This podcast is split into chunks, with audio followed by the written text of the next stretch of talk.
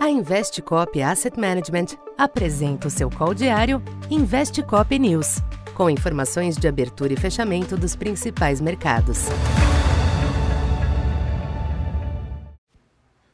Boa tarde. Eu sou Silvio Campos Neto, economista da Tendências Consultoria, empresa parceira da Investcop. Hoje, dia 6 de junho, falando um pouco do comportamento dos mercados nesta segunda-feira.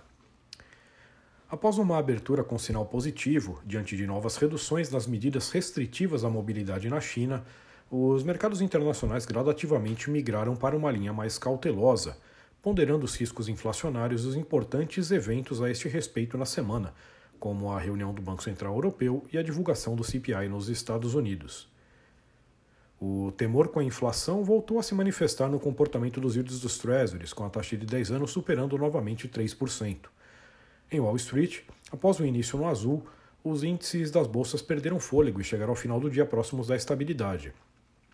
O petróleo reverteu a alta da manhã com relatos na imprensa de que os Estados Unidos estudam permitir a venda de óleo venezuelano à Europa.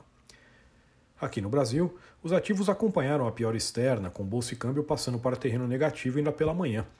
Internamente, chegou a causar algum ruído a declaração do presidente Bolsonaro de que espera uma solução de Paulo Guedes nos próximos dias para a questão dos combustíveis e que sofre de vez em quando pressão para uma troca no ministério.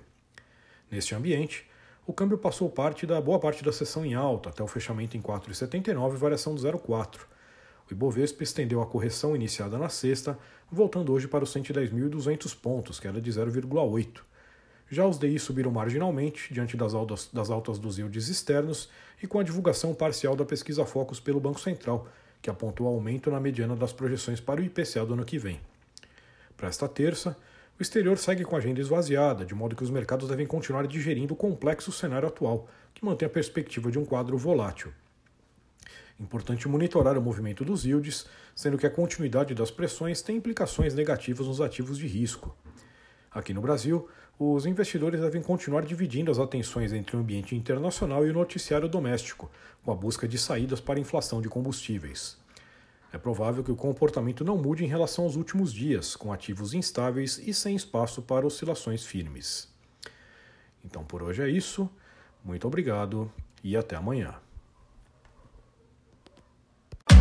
Essa foi mais uma edição Investe Cop News.